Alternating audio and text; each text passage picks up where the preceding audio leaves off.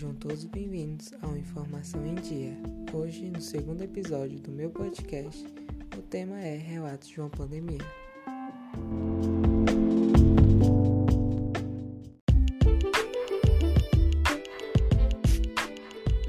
Hoje eu poderia ter convidado qualquer pessoa para relatar como a pandemia e o lockdown afetaram elas de forma direta.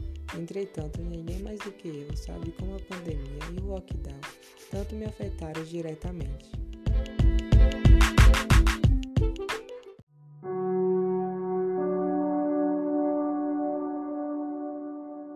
Tudo começou no dia 18 dos 3, quando o governo da Bahia suspendeu as aulas da rede estadual e particular.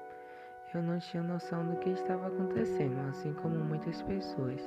Pensei que seria só alguns dias descansando em casa, de uma cansativa rotina de um aluno que tinha acabado de entrar no ensino médio.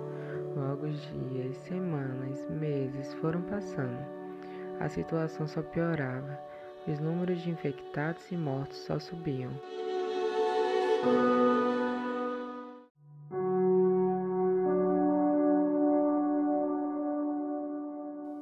Os professores continuavam passando atividades e trabalhos de forma muito precária, pelo WhatsApp, sem suporte algum do governo. Naquele momento, eu e inúmeros alunos de escolas públicas tinham sido muito prejudicados, mas isso não era nem o início. O ano de 2020 foi todo assim. Os professores até tentaram, mas praticamente não estudamos.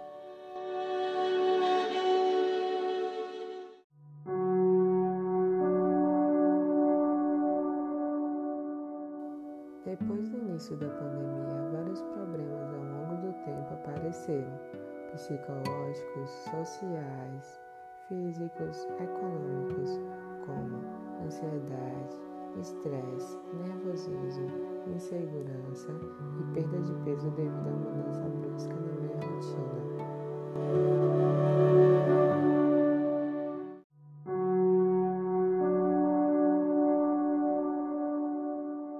Não foi nem está sendo fácil lidar com isso tudo, mas a minha família vem me ajudando.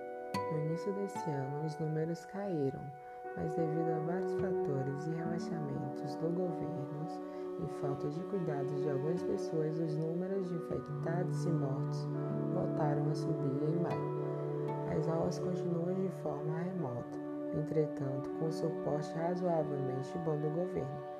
É bem verdade que faltam algumas disciplinas, mas não tem comparação nenhuma com o ano passado, que não tinha quase suporte nenhum.